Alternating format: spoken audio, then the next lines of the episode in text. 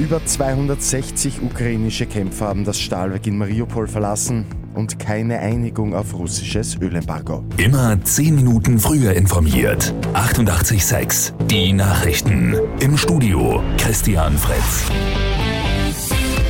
Mehr als 260 ukrainische Militärangehörige haben gestern das von russischen Soldaten belagerte Stahlwerk in Mariupol verlassen.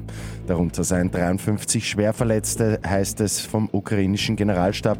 Weitere 211 ukrainische Kämpfer seien in eine von russischen Truppen besetzte Ortschaft gebracht worden. Sie sollen dann später in einem Gefangenenaustausch freikommen, heißt es weiter. An der Evakuierung der weiteren Verteidiger des Stahlwerks werde demnach noch gearbeitet. Die EU-AußenministerInnen haben sich nicht auf das sechste Sanktionspaket gegen Russland einigen können. Das hat der EU-Außenbeauftragte Josep Borrell am Abend in Brüssel mitgeteilt.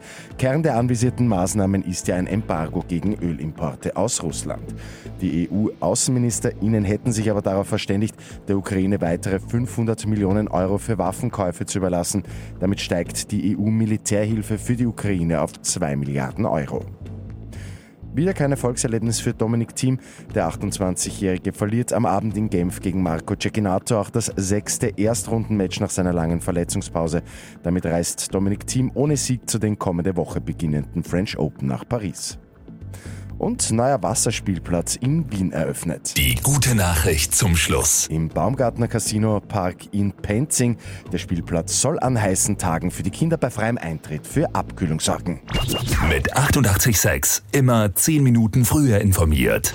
Weitere Infos jetzt auf Radio 886 AT.